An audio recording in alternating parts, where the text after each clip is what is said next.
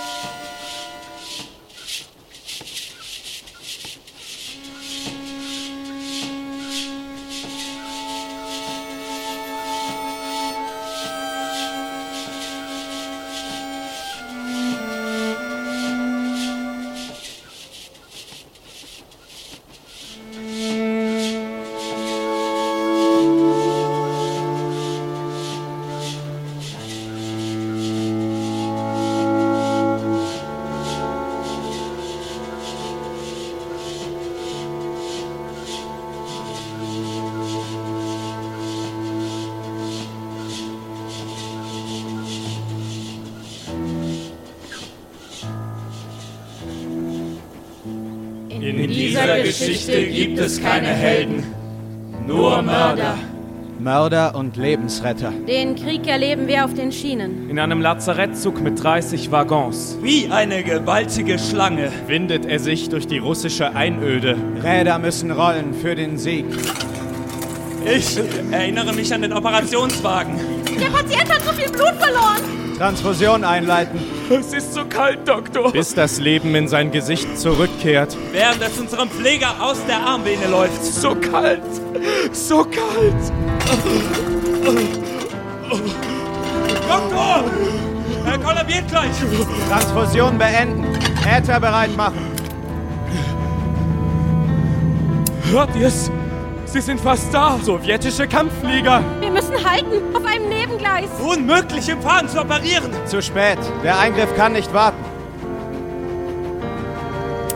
Der Patient, er verschwindet unter der Narkosemaske. Das Skalpell bitte. Die Klinge blitzt auf. Die Deckenlampe tanzt. Der Operationswagen, Der Lazarettzug. Die dahinrauschende Welt. Alles krümmt sich in der Spiegelung. dieses winzigen Stückes Chromstahl. Das Messer wird an die Wunde gesetzt. Operation beginnen. Deckung! Deckung! Nachricht! Geschosssplitter! Helft den Zug unter Beschuss. Die Pinzette bitte. Aber wir müssen Deckung suchen! Die Pinzette. Bitte. Der Kommandant. Er bleibt einfach stehen. Also tun wir es ihm gleich. Draußen wird die Welt in Stücke gerissen. Aber für ihn ist alles zusammengeschrumpft. Auf diesen kleinen Millimeter Chromstahl. Und jenes hauchdünne Band, das einen Menschen am Leben hält.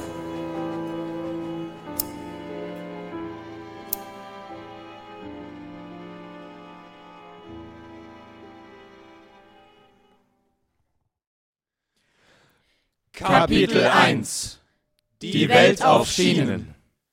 Das Setting. Eine Ruine. Ein Arzt. Ein Abend kurz vor Kriegsende. Wer ich bin?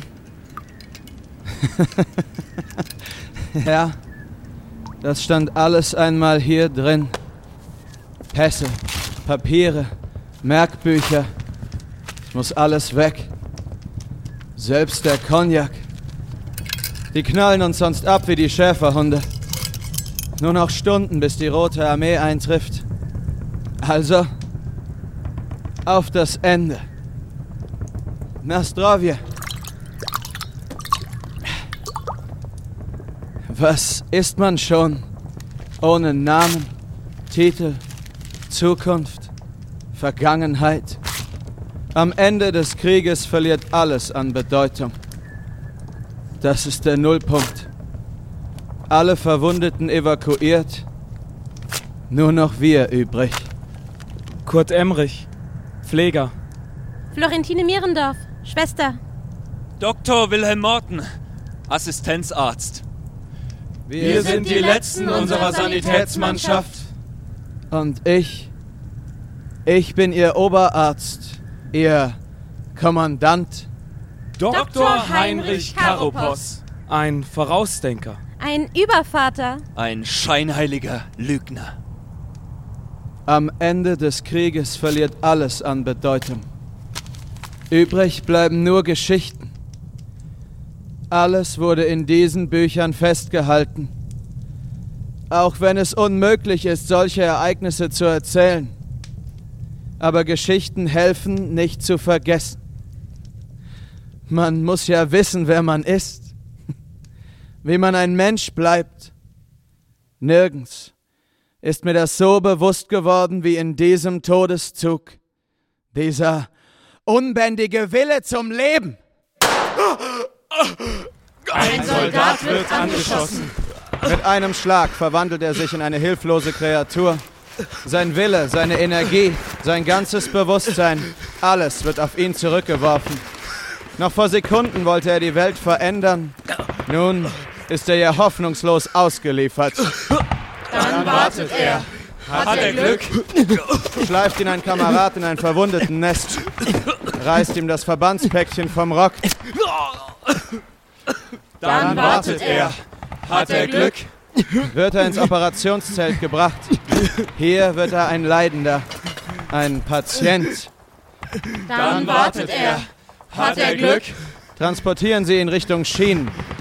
Dann wartet er. Hat er Glück? Kommen wir ins Spiel. Wir verladen ihn in unseren Lazarettzug. Ein fahrendes Krankenhaus. 300 Seelen auf einem Schiff zwischen Heimat und Front.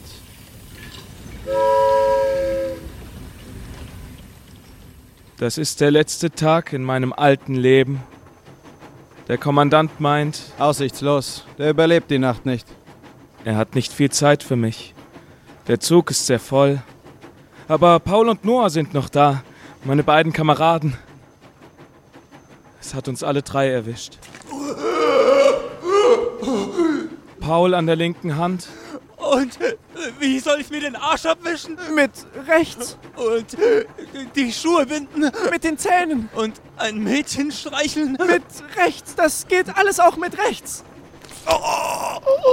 und Noah hat am Bauch erwischt. Ein Granatsplitter fährt ihm glatt über die Wange. mein Bart, verdammt. Warum der Bart? Naja, besser Bart als äh, Unterkiefer. Ja, und die Mädchen? Ein Mann mit halbem Bart. Was ist das schon? Sie sagen, der Krieg ist ein blutiger Lehrmeister. Er schießt dir ins linke Bein und du lernst mit rechts gehen. Er macht dir die Augen kaputt und du lernst mit den Ohren sehen. Er nimmt dir alles weg. Alles, was du hast. Und du lernst, dass du nichts mehr verlieren kannst.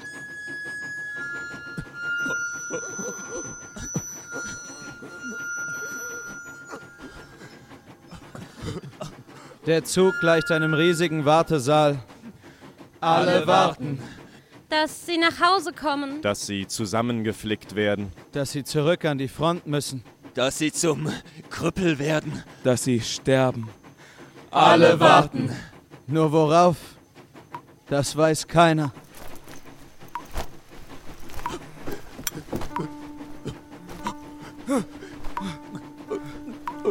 Paul! Hey, Paul! Du tropfst! Dein Armverband, der tropft! Paul! Du blutest! Hörst du? Hey, hey, das ist meine letzte Nacht, nicht deine! Ich muss sterben, nicht du! Das lasse ich nicht zu! Schwester! Durchhalten, Kamerad! Ich hol Hilfe. Schwester! Noch ein Krankenwagen. Alles schläft. Schwester! Hey, nicht schlapp machen. Komm schon. Noch ein Stück, ja? Ja. Schwester! Der Operationswagen. Tür klemmt. Oh, da will die Hand nicht. Na komm, nur ein Ruck. Dann mit der anderen. Schwester! Suppentöpfe, Dosen. Das muss der Küchenwagen sein. Hallo? Irgendwer! Eingeknickt. Komm schon. Hoch, los, hoch. Die Beine wollen nicht. Trotzdem vorwärts. Vorwärts. Mannschaftswaggon. Schwester! Hört mich wer! Es will nicht mehr. Nein, nein, nein, nein, nein, nein. Komm schon, schlag zu, Herz, schlag zu, schlag zu. Nochmal, einmal noch, schlag zu.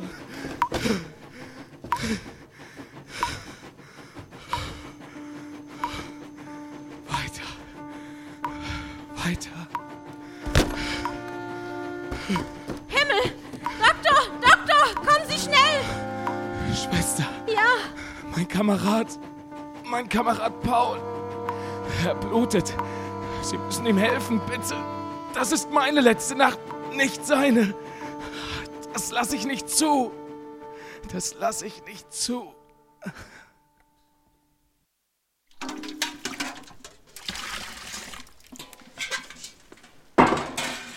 Patient, wie fühlen Sie sich? Besser, Herr Kommandant. Sie tun gut daran. Medizinisch gesehen müssten Sie tot sein. dass er die Nacht überlebt hat, das grenzt an ein Wunder. Wunder? Ist es Ihre einzige Erklärung, Schwester Mierendorf? Sie haben doch gesagt, Dr. Karopos, der Herr ruft ihn zu sich. Und Gott straft meine Diagnose Lügen. Gibt es denn eine Erklärung? Die Tetanus-Antitoxine. Aber er ist durch den halben Zug gelaufen, Alles Leben strebt nach Selbsterhaltung. Um Hilfe zu holen für seinen Kameraden. Ich glaube nicht an Wunder, Schwester. Genug jetzt. Schauen wir uns seinen Kameraden an. Die Nachblutung kam nicht von ungefähr. Name? Paul Bamm, Herr Kommandant. Soldat in der dritten Kompanie. Uninteressant. Hier sind Sie Patient. Sie beide sind also Kameraden. Ja, Herr Kommandant. ja. Er die Wade, Sie die Hand. Zeigen Sie mal her. Ein Handdurchschuss. Was für ein prächtiges Rückfahrtticket. Wie meinen, Herr Doktor? Würden Sie aufstehen? Nicht doch, nicht doch vor dem Fräulein. Ist schon gut, ich kann auch gehen, Herr Doktor. Bleiben Sie. Seine Erektion tut nichts zur Sache. Aber Aufstehen! Sie sind Rechtshänder. ja, äh, Doktor. Wie günstig bei einer Verletzung der linken Hand. Nun, dann testen wir mal, ob Sie kriegsuntauglich sind. Tornister auf! Ihre Wunde. Wie ist das passiert? Wie meinen?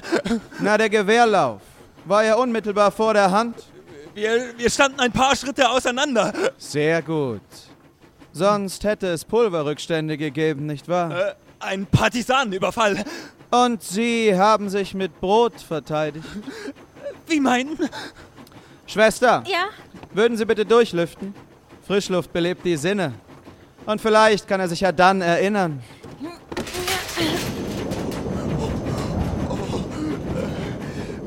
Es ist tatsächlich etwas äh, frisch.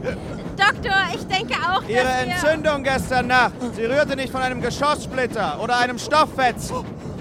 Ich habe Brotkrumen in Ihrer Hand entdeckt. Ergo, Als sie verwundet wurden, hatten sie einen Brotleib unmittelbar vor der Hand.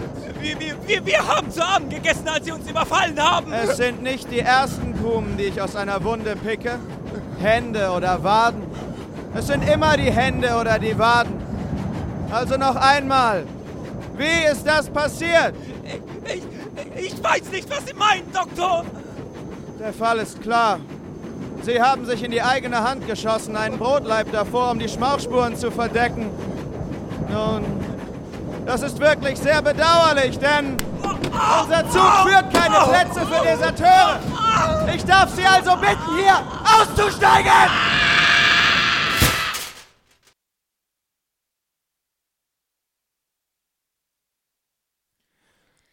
Zugsatzung. Jedes Besatzungsmitglied hat ein Merkbuch zu führen. Es gibt eine Regalreihe zwischen Mannschafts- und Chefarztwaggon.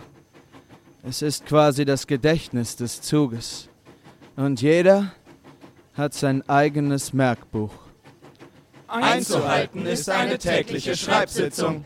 Alle Angaben bleiben anonym.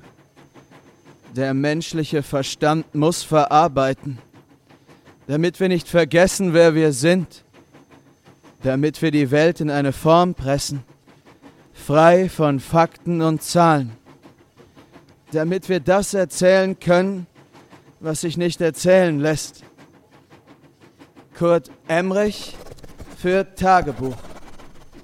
Liebste Frau Mama, Noah geht es nicht so gut. Paul! Paul, bist du's? Nein, ich bin's. Kurt, Wo ist Paul? ausgestiegen. Schon zu Hause. Bald nur. Bald sind wir zu Hause, ja? Aber. Aber warum steigt er denn aus, bevor wir zu Hause sind? Dr. Morton pflegt ein Merkbuch. Patient Noah Bäumer wirkt moribund. Dieser Krieg ist wie die Pest. Die Infektion findet zwar draußen statt, Machen Sie sie tot! Bitte, Doktor! Bitte! doch setzt sich in den Köpfen fort. Machen Sie sie endlich tot! Wen denn jetzt wen? Die, die Pferde! Dieser Zug führt keine Pferde. Ich höre sie aber. Ich höre sie schreien, rennen, stürzen. Die Gedärme, sie, sie schleifen über den Boden. Ich, ich will, dass man sie totschießt. Dann hören sie auf mit dem Geschrei. Das, das ist das Granatfieber. Ihr Kopf spielt Ihnen Streiche. Bitte, bitte machen Sie, dass es aufhört, Doktor. Oh, das wird es. Ganz bald. Wie bald? Bei Ihren Werten. Heute Nacht. Ich kann nichts mehr für Sie tun. Schwester Mierendorf schreibt Briefe. Geliebter Bruder, Patient Noah Bäumer liegt im Sterben.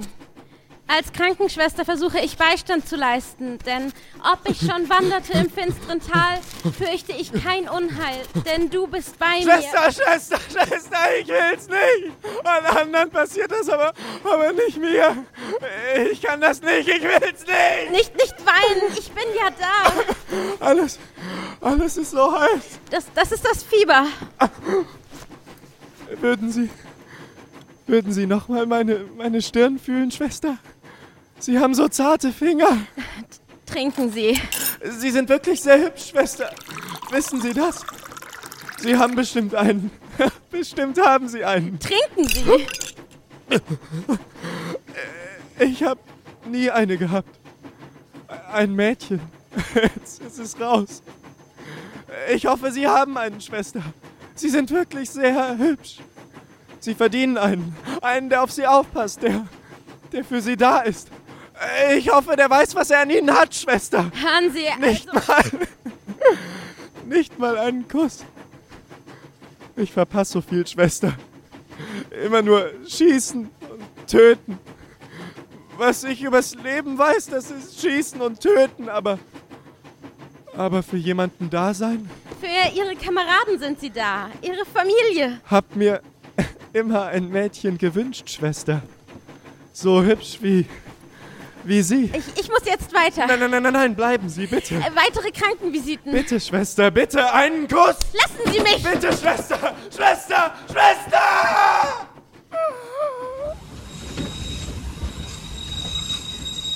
Der nächste Morgen. Eingenickt.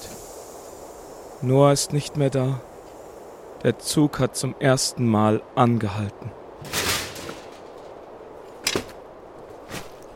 Vielleicht ist Noah ausgestiegen. Ja, bestimmt ist er ausgestiegen. Dabei sind wir nicht mal zu Hause.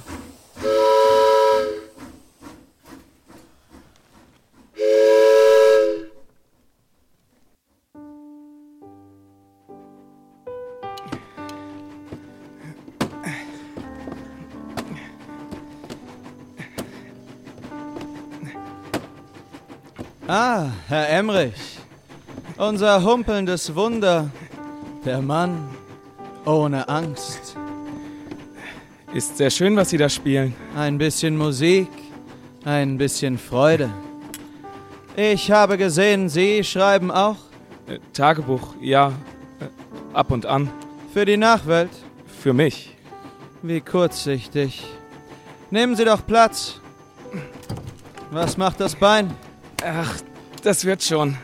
Ein prächtiges Rückfahrtticket. Warum glauben Sie, habe ich Sie herbestellt? Ich weiß nicht. Sie sagen, ich kann gut keine Angst haben? Emrich, ich denke, Sie taugen zur Pflege. Wissen Sie, Ihre Verletzung, die ist bezeichnend. Kann Sie den Kopf kosten. Aber sollten Sie sich als nützlich erweisen, lässt sich über das ein oder andere vielleicht hinwegschauen. Verstehen wir uns? Wegschauen. Wie bei Paul und Noah? Paul Bamm hatte die Wahl. Kriegsgericht oder Mütterchen Russlands frostige Steppe. Fragen Sie sich, wo sind die Chancen größer für einen Deserteur? Chancen worauf? Ich will Ihnen was zeigen.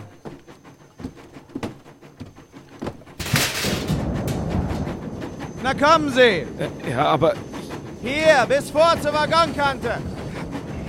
Nun, Emrich, was sehen Sie? die Welt, Herr Kommandant. Ein Schritt und das war's. Nur ein hauchdünnes Band.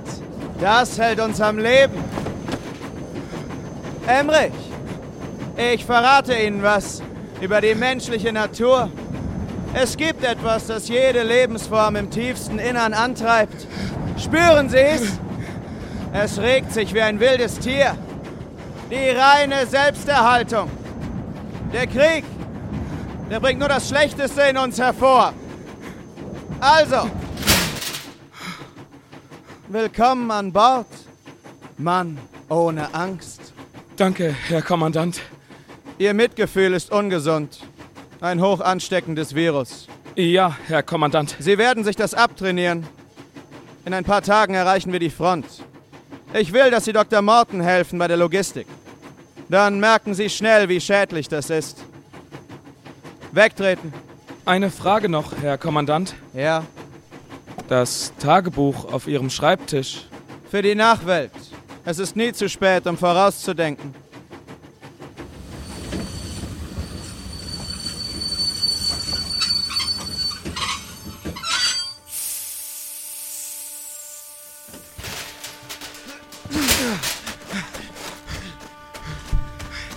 Endstation! Kommen Sie, Emrich, kommen Sie! Der Horizont, er glüht. Dabei ist fast Mitternacht. Die Front! So nah. Sputen wir uns! Ab Sonnenaufgang hagelt's hier Fliegerbomben. Wo sind die Verwundeten? Da drüben, der zerschossene Güterbahnhof. Hier, hier nehmen Sie das. 150 für Sie, 150 für mich. 300 Zugtickets. Reicht das denn? Ha, Das muss Aber wenn wir mehr Waggons anhängen? ausgeschlossen. Hier, achten Sie auf die verbundenen Zettel. Mitschreiben. Ja. Weißer Streifen G, roter Streifen transportfähig. Zwei rote nicht transportfähig. Ein gelber hoch ansteckend. Wir teilen auf. Sie bekommen Beine, Hüfte, Rückenmark, Kehlkopf, Gesicht, Darm- und Lungenschüsse. Haben Sie das? Äh, äh, äh, Bein, Hüfte, Rücken, Ja. Kehle, Gesicht, Darm und Lunge. Bestens, bestens. Und Vorsicht mit Rückenmark. Schreien wir am Spieß. Nicht zu viel von einer Sorte. Minimum zehn Offiziere und nicht sowas da. Die nehmen nur Platz weg und verrecken unterwegs. Haben Sie noch Fragen? Ja, was wenn, wenn wir Matratzen auslegen? Auf den Zuggängen? Dann können wir doch noch mehr mitnehmen. 300 Malteser-Tickets. Nicht mehr, nicht weniger. Jedes der Preis eines Menschenlebens. Wir haben exakt eine Stunde. Ah, und noch was. Ja? Seien Sie gnadenlos.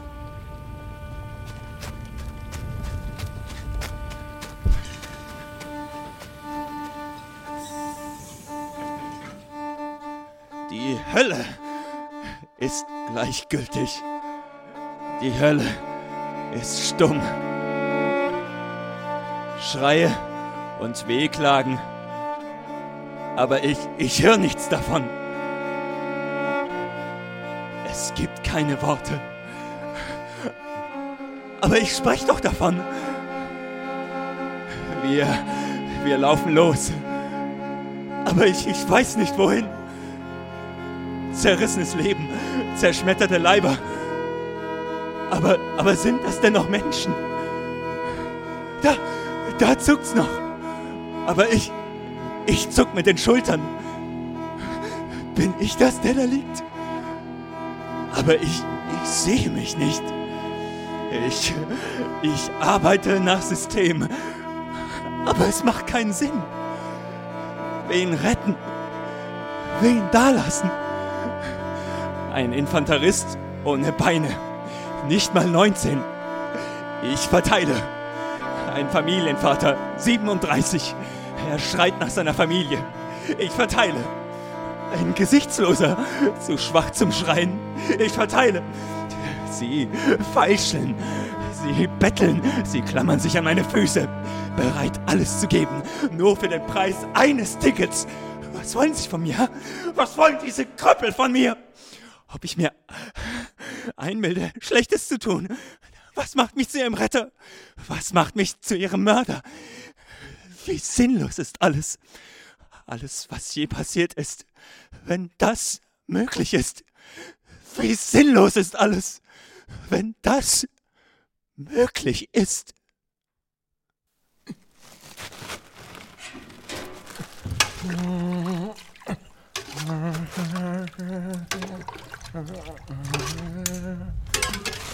Hier, trink. Was summst du da? Das ist sehr schön. Du heißt Piotr. Ein russischer Gefangener bist du. Hallo. Privet. Sprichst du Deutsch, Piotr? Verstehst du mich? Das Stück Pappe da auf deinem Schoß, das ist ein aufgemaltes Klaviergriffbrett. Spielst du auch damit? Du bist ein Pianist. Ich wünschte, ich könnte das hören. Aber deine Finger, deine Finger erinnern sich bestimmt nicht.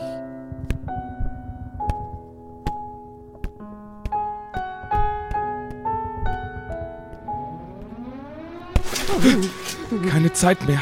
Hör zu, Piotr.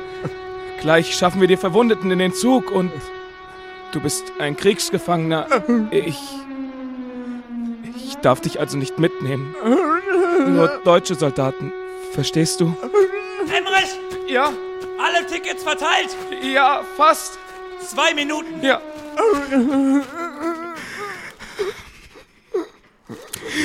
Hier, nimm das, Piotr.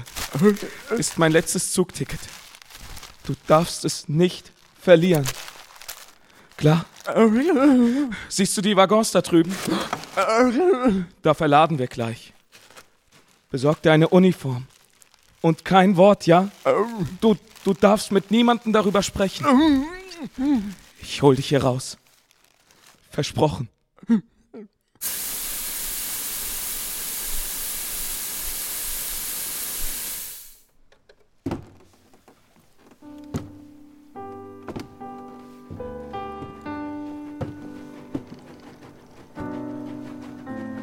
Nehmen Sie doch Platz, Emrich.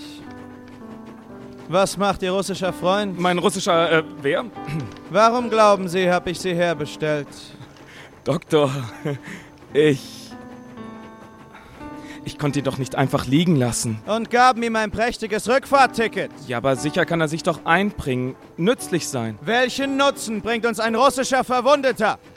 Für den Austausch mit Landsleuten? Als Meldefahrer? Emrich, Sie haben das Leben eines deutschen Patienten gegen einen Russen getauscht. Das ist Hochverrat. Kann Sie den Kopf kosten.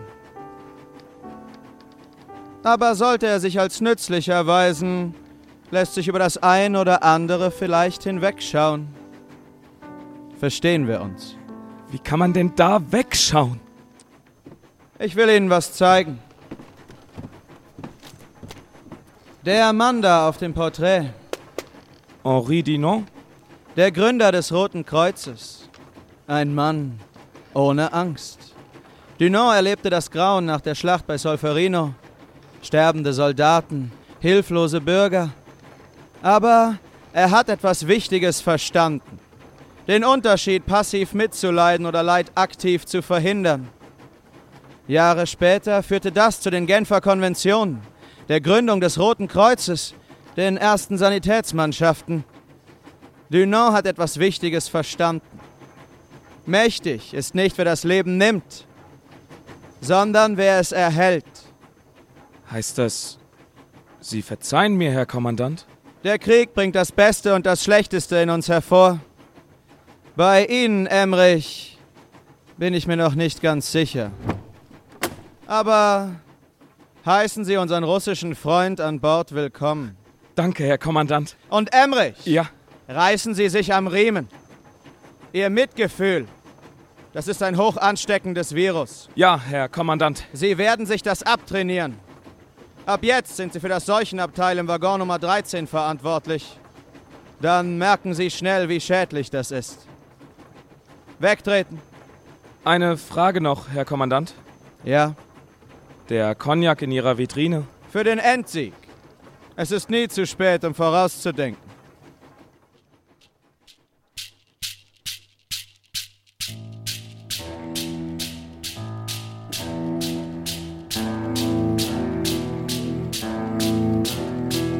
Berge, Täler, Felder.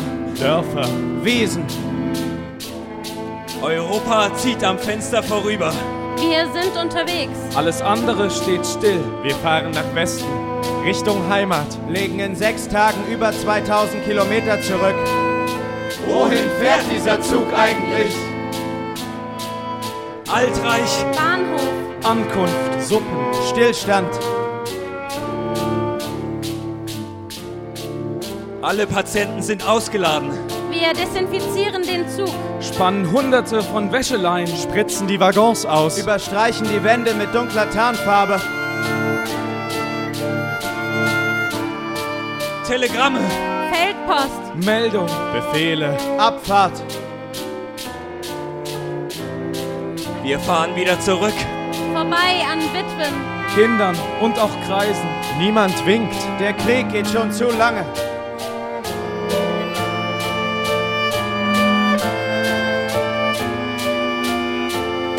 Einöden, Städten, Sümpfe.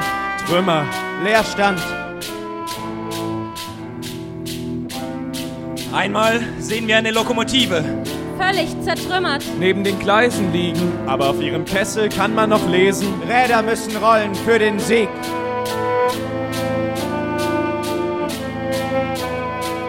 Ruinen, Brücken, Abstellgleis. Waffen. Viehtransporte. Da waren Menschen drin. Unsinn. das ist ein Viehtransporter. Ganz sicher, da waren Menschen drin.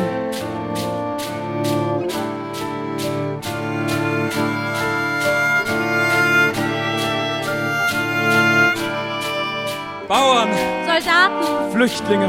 Zwangsarbeit. Sarg rein. Europa zieht am Fenster vorüber. alles ist unterwegs. Nur wir stehen still. Wir fahren nach Osten. Richtung Front, legen in sechs Tagen über 2000 Kilometer zurück. Wohin fährt dieser Zug eigentlich?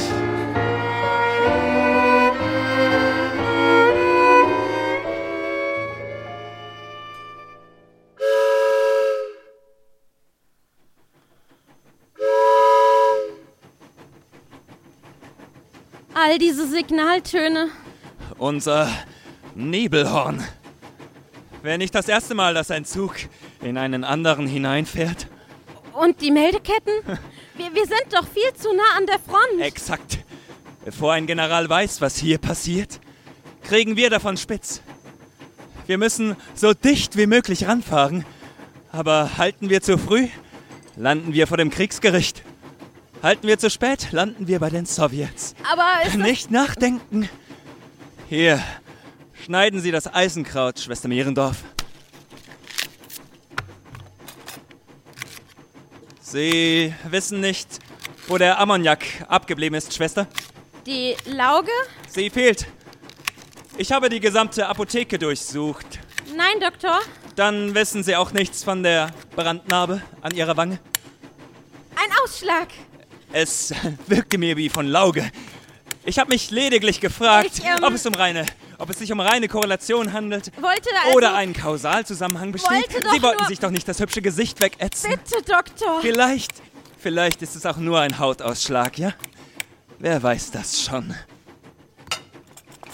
Hier, hier ist sie, Doktor. Bestimmt haben Sie sie irgendwo stehen lassen. Offensichtlich. Schwester, warum spielen Sie das immer mit? Mitspielen? Das Spiel von unserem Kommandanten. Warum kuschen Sie, Schwester? Ich möchte... Also, ich will doch nur... Quält Sie das? Sie haben so ein schönes Gesicht, Schwester. Doktor, ich... Also, So bildschön. Aber immer ganz aus Stein. hören Sie bitte. Ich, Kein Patient, der nicht gafft. Alle kleben sie an diesem bildhübschen Gesichte. Sie leiden! Es, es, es zerrt Sie aus. Wenn, wenn ich durch die Gänge gehe, sehe ich, wie Sie leiden. Sie wollen etwas. Etwas, das ich Ihnen nicht geben kann. Ich verstehe. Ich äh, möchte Ihnen was zeigen. Diese Säure hier, die ist wesentlich konzentrierter. Schauen Sie. Doktor! Nur ein kleiner Tropfen auf den Unterarm und schon löst sich alles auf. Schicht um Schicht. Schönheit, Leben, diese ganze perfekte Illusion. Sie können das Ich neutralisieren! will, dass Sie sich das anschauen. Epidermis, Binde, Fettgewebe, bis runter zum Muskel, tief runter zum Knochen. Sie haben Angst, Schwester. Alle haben Angst, weil keiner unter die Oberflächen schaut. Dort steckt die ganze sinnlose Wahrheit. Dann macht es keinen Unterschied mehr, ob sie schön sind oder hässlich, gesund oder verkrüppelt. Am Ende bin ich, sind Sie, sind wir alle nur nutzloser, organischer Müll. Haben Sie Angst, Schwester? Hä? Hä? Schwester? Hören Sie! Was? Was, was war das? Was denn? Ein Geschoss! Ein Geschoss! Runter! Runter!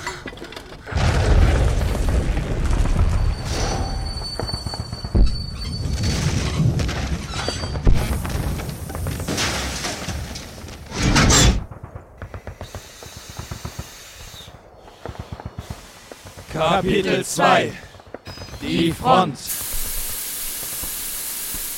Wir sind gestrandet. Unmittelbar vor der Front. Die Sowjets haben die Waffenzufuhr gekappt. Alle Schienen vor und hinter uns gesprengt. Wir sind manövrierunfähig. Aber Räder müssen rollen für den Sieg. Die Front kann uns überrollen. Jeden Moment wird sie uns überrollen. Wir sitzen auf dem Präsentierteller.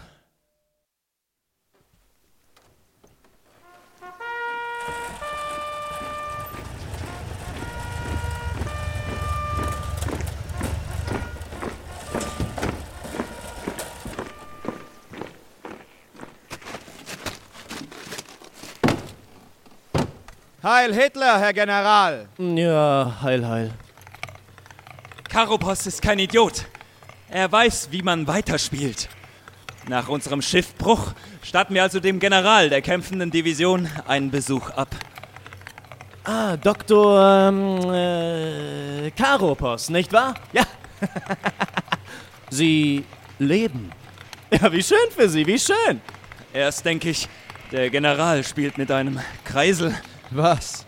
Ist es denn bereits so aussichtslos? Wie? Ach, äh, das hier meinen Sie? Aber es ist kein Kreisel. Es ist eine Handgranate. Nein, nein, keine Sorge, Doktor. Bevor ich diesen Wahnsinn hier verlasse, nehme ich noch einen Panzer mit auf die Reise. Wie aufopferungsvoll. Nicht wahr? Ihr Zug ist also gestrandet? Tja, was für ein Pech.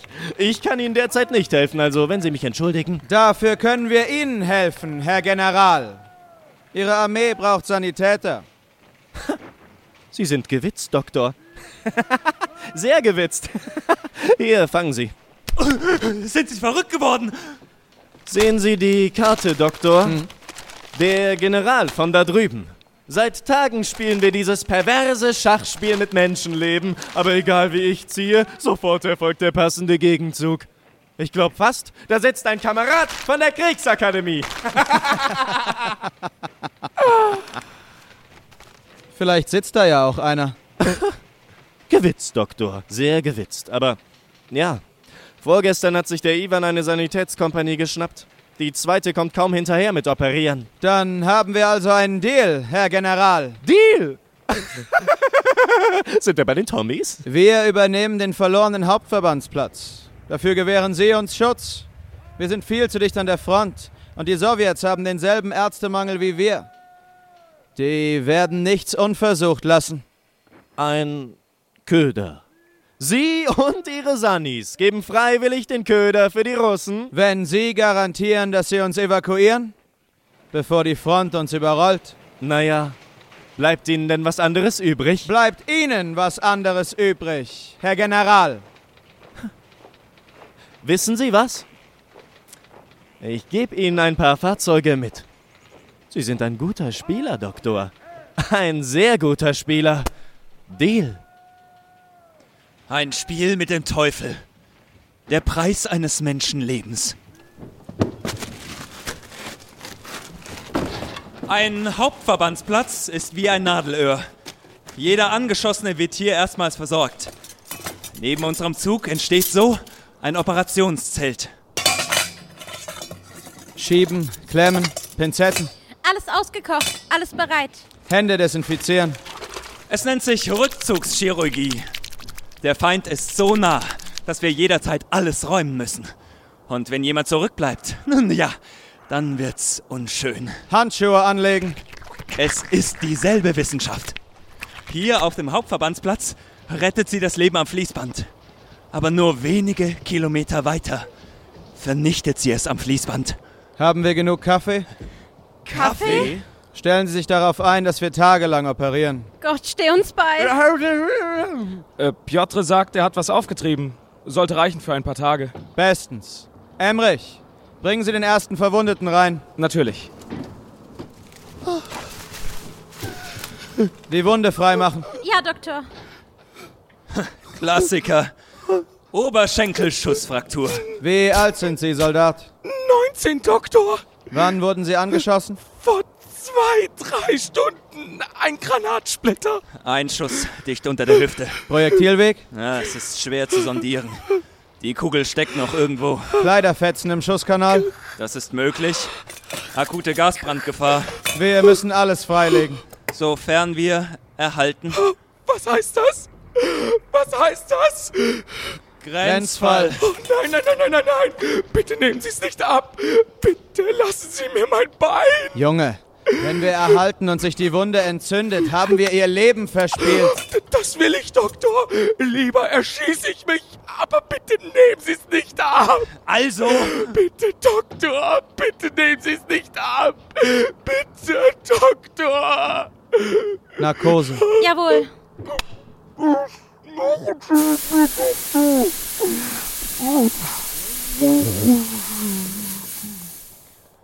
Also erhalten oder amputieren. Wir haben klare Prioritäten. Primär Erhaltung des Lebens. Sekundär Integrität der körperlichen Person. Also, Schwester Mierendorf, Ja?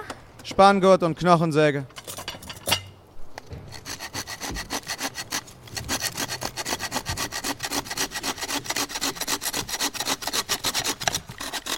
Wie spät ist es? 4 Uhr morgens. 40 Stunden Dauer-OP. Wie viele noch? Draußen liegen vier. Abwarten. Gleich kommt Jotre mit der Nachlieferung. Noch einen Kaffee, Doktor? Reichen Sie ihn an. Dann muss ich die Handschuhe nicht wieder desinfizieren. Zucker? Unbedingt. Zigarette? Wenn wir fertig sind, Emrich. Erst wenn wir fertig sind. Werden wir denn fertig? Wir müssen schneller werden. Brauchen zwei Tische. Doktor, vielleicht Das sollten ist wir es, Schwester. Sie organisieren einen zweiten OP-Tisch. uns kurz Während wir operieren, bereiten Sie dann parallel den nächsten Patienten vor. Nur ganz Das kurz erspart Zeit. ausruhen. Ineffizient, Schwester. Los. Weiter an die Arbeit. Narkose einleiten. Der Kommandant mag keinen Schlaf. Er sagt, Nicht solange die Kriegsgötter wach sind. und weil die Götter nicht schlafen, schläft der Kommandant nicht. Und weil der Kommandant nicht schläft, schläft die Mannschaft nicht. Aber können Götter schlafen? Alle hoffen, dass sich die Götter irgendwann auch mal hinlegen. Ich bewundere. Ich hasse unseren Kommandanten. Wir operieren seit 48 Stunden und immer noch sind seine Hände ganz, ganz still. Meine dagegen erinnern sich. Wie schafft es dieser Mensch, all das auszublenden? Ich habe nicht grundlos in einem Zug angeheuert. Die Front, die wirkt all diese Erinnerungen wieder hoch. Zwei Jahre vorher, da bin ich noch Truppenarzt gewesen. Die MGs schicken unsere halbe Kompanie ins Jenseits.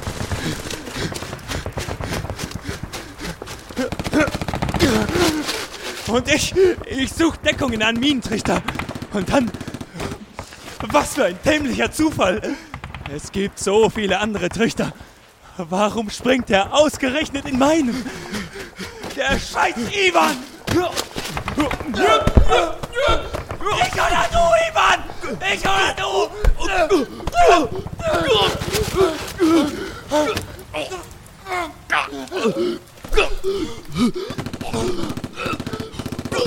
Teufel! Verdammt! Oh, nicht weinen, Ivan! Nicht weinen! Hab keine Angst! Ich, ich, ich wollte das nicht! Oh, verdammt, Ivan! Warum mein Scheißtrichter? Spring doch fünf Meter weiter in deinen eigenen! Hey, hey, hey! Hey, hey. Komm, komm, komm! Hier, hier, trink! Bald geschafft, mein Lieber! Ruhig, ruhig, ganz ruhig. Du, du, du kannst mir vertrauen, ja? Ich bin Arzt, weißt du? Hier, hier siehst du alles, was ich an Verbandsmaterial habe. Oh, schon durchgeblutet. Zu viel Blut. Zu viel. Hey, hey, hey, hey, Kamerad. Vertrau mir. Ich, ich habe einen Schwur geleistet. Meine Verordnung werde ich treffen, zu Nutzen und Fromm der Kranken, nach bestem Vermögen und Urteil. Ich werde sie bewahren vor Schaden und willkürlichem Unrecht. Hörst du, Kamerad? Da war ich, da war ich. Ich, ich bin Arzt. Ich, ich werde dich retten. Ich, ich, ich, wollte das nicht. Bist du das, Kamerad? Auf dem Foto da. Vladik. Schöner Name. Ist das deine Frau, Vladik? Dein Sohn? Du hast es weit gebracht, Vladik. Hätte uns das Schicksal anders zusammengewirbelt. Wer weiß, vielleicht wären wir sowas wie, wie, wie Freunde geworden oder... Hey, hey, weißt du, es ist ganz leicht. Das Töten. Retten. Ja, retten ist viel schwieriger.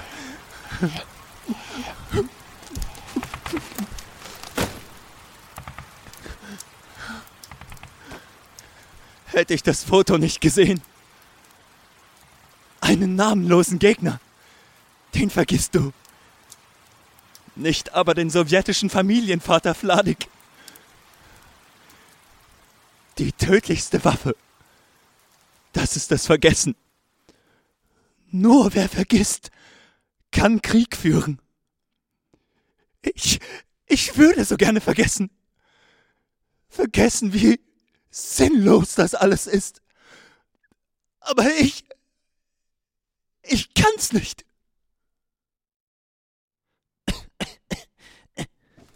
Pinzette. Jetzt nicht bewegen. Sie hatten Glück, Herr General.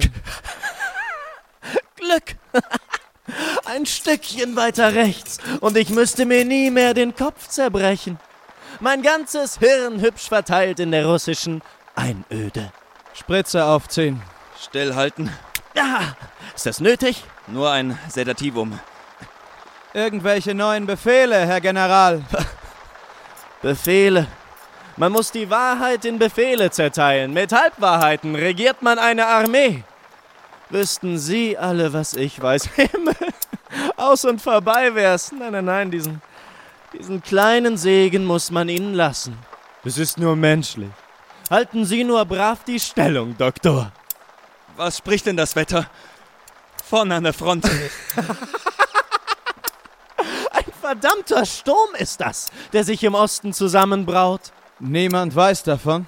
Naja, bald wissen's alle. Aber sie werden nicht mehr viel Zeit haben zum Nachdenken. Tummelt sich einiges hinterm Tatarengraben. Schickes Panzerbataillon. Und wie lange, bis Sie hier sind? Im Prinzip können sie durchfahren. Danke, das wär's. Sie sind entlassen, Herr General. Schön wär's. Wenn äh, wir zwei Pech haben und das alles hier überleben, Doktor, dann lad ich Sie zum Essen ein. Ein Rendezvous. Rendezvous! Sind wir bei den Franzmännern? Ich bringe Sie zum Ausgang, Herr General. Heil Hitler! Ja, ja. Heil, heil. Sie sind ein Fuchs, Dr. Morton. Scopolamin. Schmerzmittel und Wahrheitsserum. Ja, also, was ist der Plan? Hauen wir jetzt ab? Bald. Alles bereit machen zum Aufbruch. Und die Patienten? Nun, wir operieren, solange wir können.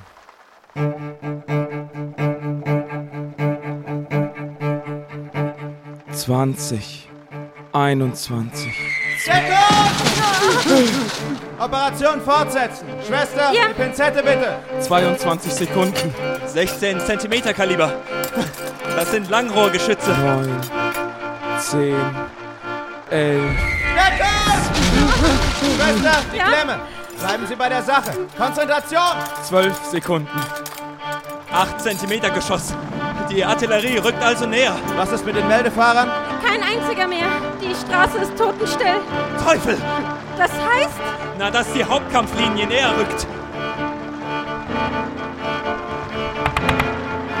Was ist das? K-43-Gewehre.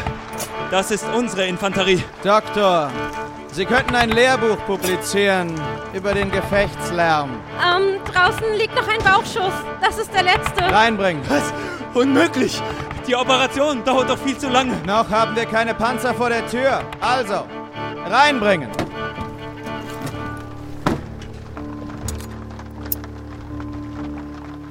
So still draußen. Erst Artillerie. Dann Infanterie. Dann kommt das Niemalsland. Das Auge im Sturm.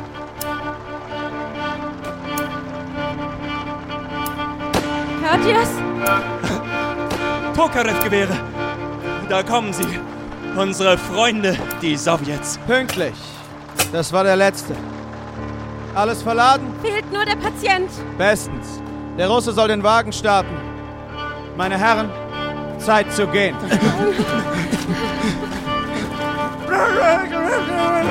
Er sagt, alle Patienten sind verladen, Herr Kommandant. Ausgezeichnet. Panzer! Vorne auf dem Hügel! Drei Minuten, dann haben wir Besuch. Das nenne ich Timing. Emmerich, was meinen Sie? Reicht für eine Zigarette. Verdammt, fahren wir jetzt endlich! Man gönnt sich ja sonst nichts.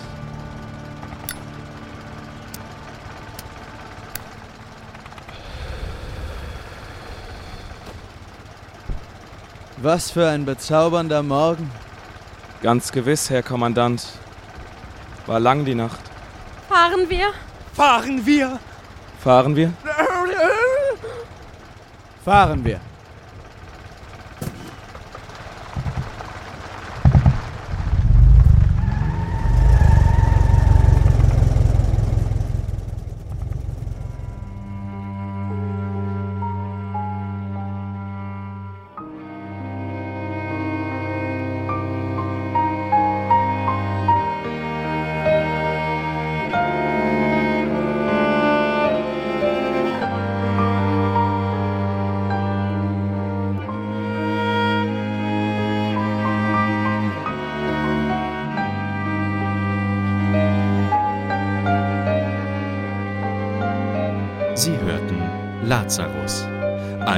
Ein Live-Hörspiel vom 16. November 2019. Uraufgeführt im P1 an der Johannes Gutenberg Universität Mainz. Geschrieben und inszeniert von Philipp Neuweiler. Inspiriert von den Büchern Die unsichtbare Flagge von Peter Bamm, eine Erinnerung an Solferino von Henri Dunant und Im Westen nichts Neues von Erich Maria Remarque. Es sprachen Christian M. Roth als Dr. Karopos, Thorsten Schlicht als Kurt Emrich und Lagerkommandant, Philipp Neuweiler als Dr. Wilhelm Morten, Andreas Reinhardt als Piotre und General und Jana Tomi als Florentine Mierendorf. Live-Geräusche von Simone Nowicki. Musikkomposition und Arrangement von Steffen Astheimer. An den Streichinstrumenten hörten Sie Katrin Astheimer, Jasmin Gröninger, Carmen Braun und Stina Hasche. Atmosphärische Einspielungen von Ina Schimetschka. Lichtdesign und Tontechnik Lukas Herzog und Christian Simon. Produktionsleitung Annika Schilling. Illustration und Assistenz Franziska Pfaff. Grafikdesign und Tonschnitt Philipp Neuweiler. Eine Produktion der Hörspielgruppe Minenspiel. Fortsetzung folgt. Also bleiben Sie dran.